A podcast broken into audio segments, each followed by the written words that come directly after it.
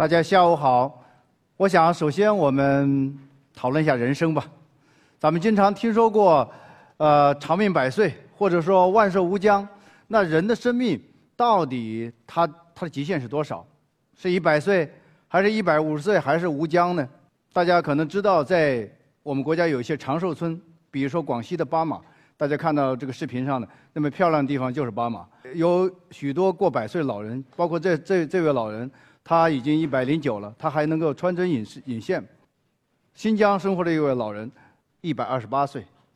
所以，是不是我们可以去下这么一个结论：人的寿命的极限呢？至少应该是一百二十岁。也就是说，我们在座的大家，许多人都有机会活到一百二十岁，是这样的吗？我想，我们先不去回答这个问题，我们先去了解一下，为什么我们身边、我们周边认识的人。中很少有一百二十岁的人。从再生医学角度来讲啊，就是因为咱们人体的器官跟一个汽车实际上差不多。你汽车跑着跑着，有某一个零件不行了，也就趴那儿了。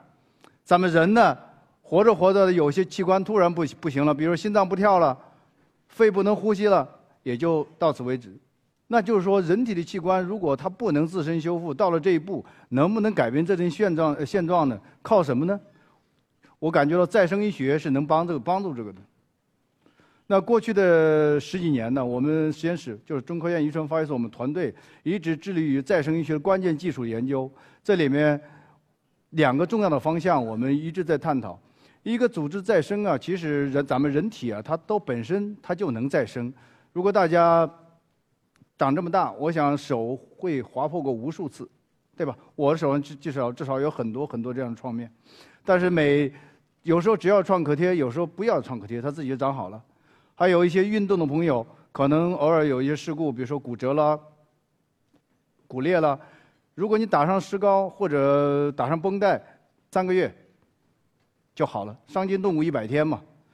但是呢，人体的组织如果就是说它到一定的时候啊，它它的再生不能够完全靠自己能力再生的时候，你需要提升它的再生的活力。这是什么？这是人我们体内啊。各种组织再生都有再生因子，所以您需要把再生因子通过基因工程规模化的扩扩展出来，提升我们人体的再生修复能力。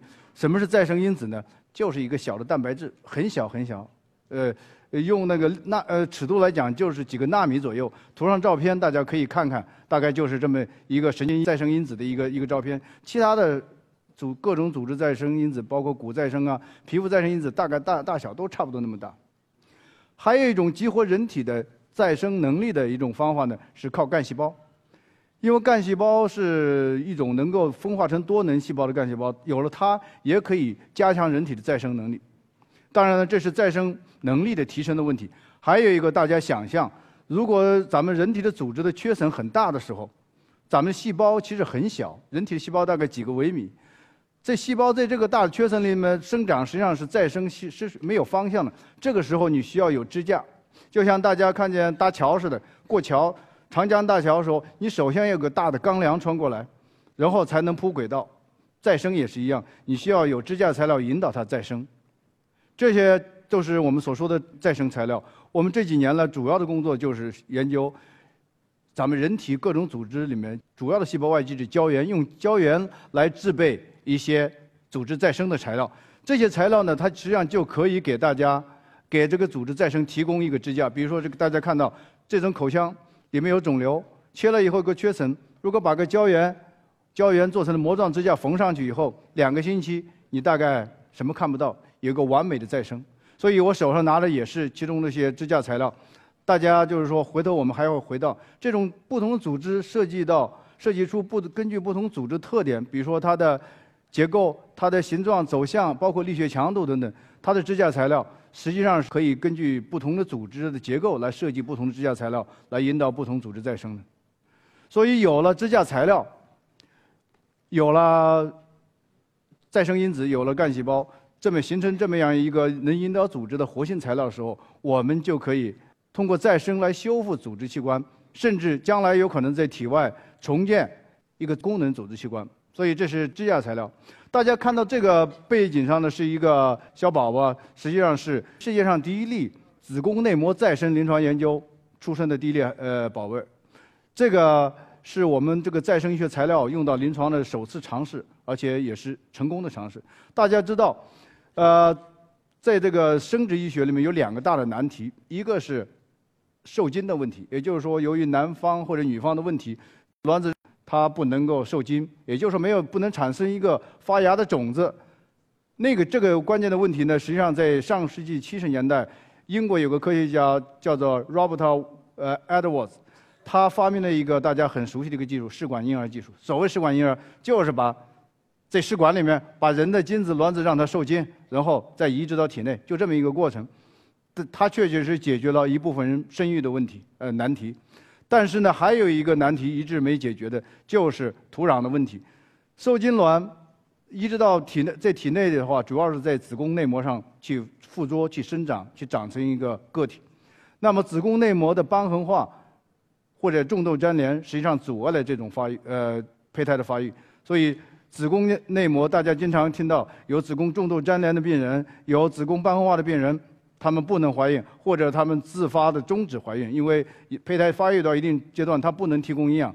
所以胎儿没办法成长，所以也是不育的一个非常重重要的一个原因。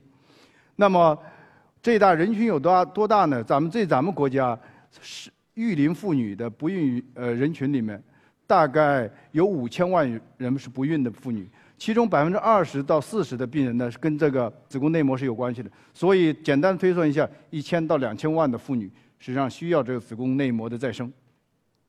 这里面我我们有一个。这个材料大家可能看的像一个纸片，实际上是一个胶原支架。我们根据再生医学的原理呢，设计的这个胶原支架，结合这个妇女的骨髓间状干细胞，用来修复子宫内膜。这个过程呢，从基础研究到转化，实际上有很长的路要走。这里面涉及到我们需要用各种动物模型来研究它，比如说我们早期用了大鼠的子宫全全损伤模型，我们证明通过它。结合干细胞可以让子宫内膜长长起来，让它妊娠怀孕。那么，接下来我们在猪的模型上也证明证明了这一点。大家可以看到，这个猪底下后面两个不是猪腿啊，我教发的时候有朋友说是猪腿，实际上是两个吃奶的小猪。它们实际上是在是子宫内膜修复以后，在子宫内膜修复的内内膜上，我们把猪的胚胎移植到那个损伤部位。发育长成的生育下来的这么一个呃 baby，也就是说，在动物模型上呃完成了以后，在人身上能不能做？所以我们去年在南京通过了伦理，然后我们筛选了九个病人，然后我们把这个材料放到病人身上，九例病人非常有幸，现在到现在为止有四例怀孕，三例已经生出了健康的宝贝。大家回想到这个再生呃生殖上的这些问题，大家试管婴儿大家都可能听说过。大家如果真的去了解这个过程啊，尽管他一零年 Edwards 得了诺贝尔奖，但是这个技术还是有很多的障碍，包括现在成功率也就百分之四十到五十左右。所以说，子宫内膜的修复，实际上它的第一步成功率就比我们预想的高得多。我们当时说，这九个病人有一个。能怀孕，当时医生就说有一个怀孕，我们就很很满意了。但最后她怀孕了四个，但是这九个里面还包括两例病人失访了。所谓失访，就是说可能迁迁移的原因啊，或者什么原因，手机联系不上，也没办法去回访，也不知道她到底怀孕没怀孕，还生没生。所以说，七月十四号，二零一四年七月十四号，这个日子其实对我，我觉得终身难忘。为什么呢？它证明了。再生医学，它确确实可以引导子宫内膜再生。第一例试验的病人生的孩子，在七月十四号诞生在南京鼓楼医院。所以当时我们筛选这个病人的时候呢，其实我们没想到这个人群对孩子渴望是那么的激烈。他们这当中大概都是二十七八岁到四十五六岁这么样一一群妇女。有记得很早以前，就是说去年就有一位患者是广东患者给我写了一个邮件。他说：“我为了生了孩子，我已经走遍了大江南北，北京、上海，所有的广告上登过的说能够治不孕的医院，把家家呃家里面那点钱基本上花光了，然后我家庭已经基本上不存在了，工作也快丢掉了，所以给我回封信说你是最最后一根稻草。”大家可以看到，这个这也是南京在产房里面出生的第二例 baby。我去在产房里出来的时候，见到这个患者的母亲，她当时基本上就是说，满眼的那种泪花，基本上恨恨不得要跪下来跟我致谢。当然，她跟其他的医生都致谢，就说你确确实实拯救了我孩子的婚姻，拯救了他的家庭。所以我们觉得当时啊，这种感觉。病人这种感激，确确实实非常打动人，非常动人。当时在我旁边的是几个记者，确确实大家认为这种感人是真的，是不是一种咱们虚虚的？大家朋朋友们见面握个手那种招呼，他们是发自内心的。但是回想起来，创新，特别是再生医学这种转化过程中，其实是非常难的事情。我很多的时间都在高铁上，都在飞机上，什么原因？要协调各种关呃各种关系。各种医生的这种转化的这种是病人的关系，所以非常难，要解决很多的问题。我有时候非常梦想的是，有一个下午我在家里面，自己炒两个青菜，做点饭，然后再看看几集那抗日连续剧，我觉得那是最最最舒服的事情。得不到，就一般的我一年大概有一两次这样的机会，其实很多的时候都在这工作。呃，快快过圣诞节了，大概这十年里面大概就一次。九次都都九次圣诞我都是在在这里过的，实验就是说都是工作中度过的，所以说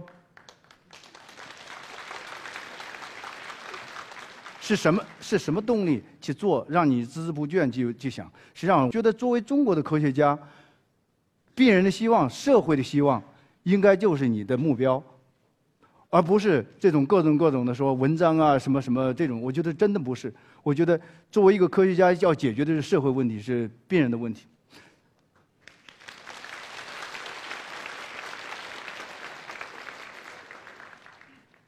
刚才说的子宫内膜再生，实际上是我们一个工作的一个课题。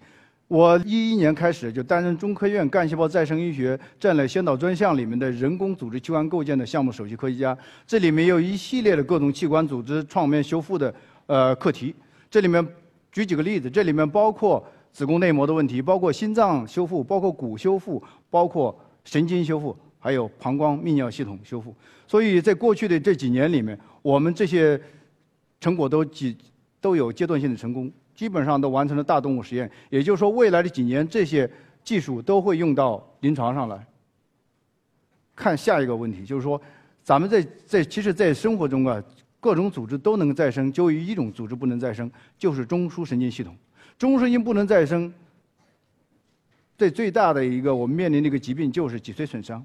脊髓损伤它是一个非常难的一个问题，它而且它是非常。怎么说呢？社会影响非常大的一个问题，因为我们这个伤伤员呢，大部分都是年轻人，运动事故，这些病人的话，你一旦他坐上轮椅，你就得有几十年，也就是说几十年家庭里面负担要陪着你，社会要供着你。我觉得这个实际上，咱们国家著名的脊髓损伤病人，大家可能也知道，有一个就是桑兰，对吧？最近还生了个孩子。那么，咱们这还记得就是说扮演过超人的。这个叫做 Christoph 这个人，他上个世纪从马上摔下来，脊髓损伤。他为此呢，在美国组建了一个脊髓损伤基金会，募集了大量的资金，希望能够攻克，在他的有生之年能攻克脊髓损伤。脊髓损伤，如果我们回过这个学科的发展，大概上世纪五十年代就有脊髓损伤学会，也就是说，这是一个世纪的难题。经经过这个上世纪五十年代到 Christoph 的基金会。到他二零零四年十月十号离开这个人世，就说你感觉到这个疾病真的是世界上最难的一个东西。有时候我们觉得人很强大，你可以上月球，也可以上深潜到海下几千米，对吧？但是有时候面临着自身的问题，像这脊髓损伤，你非常的无助。那么，脊再生医学能不能是一个希望呢？我们作为从事再生医学的一员呢，我们真的是希望通过再生医学能够解决这个问题。所以这个我们呃，这里有一个材料，是我们设计的一种呃支架材料，希望神经啊它能够通过这个材料能够爬过来，顺着脊髓损伤的部位能够长过去，那样神经可以传导，引导组织再生。所以这里面有一只动物狗啊，它是脊髓损伤。毫米。我们植入一个月以以后啊，它的情况，你看，其实人呢，一旦脊髓损伤以后，大概一辈子就这样，因为只要靠轮椅。那这个材料植入到体内的话，长时间会有什么的感觉呢？这接下来是一个。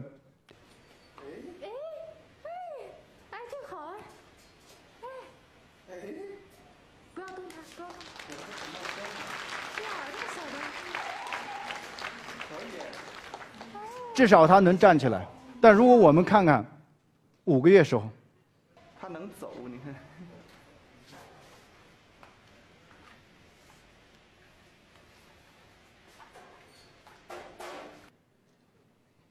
其实，大家如果关注过脊髓损伤的研究啊，在这个领域里面，世界上还真没有看到过一个大的动物脊髓如此受到如此严重的损伤，最后还能站起来。我想大家可能都问了一个问题：人？怎么样？人能不能站起来？我现在真的不知道。从动物到人是一个跨越，但是我是希望我们能为这个脊髓损伤能够做一些事情。我讲到这里面，大家可以知道，现在的技术，我们已经能够慢慢的去修复咱们人体的损伤了。未来再生医疗发展一定可以再造一个组织或者器官。我想到了这个时候，会发生什么？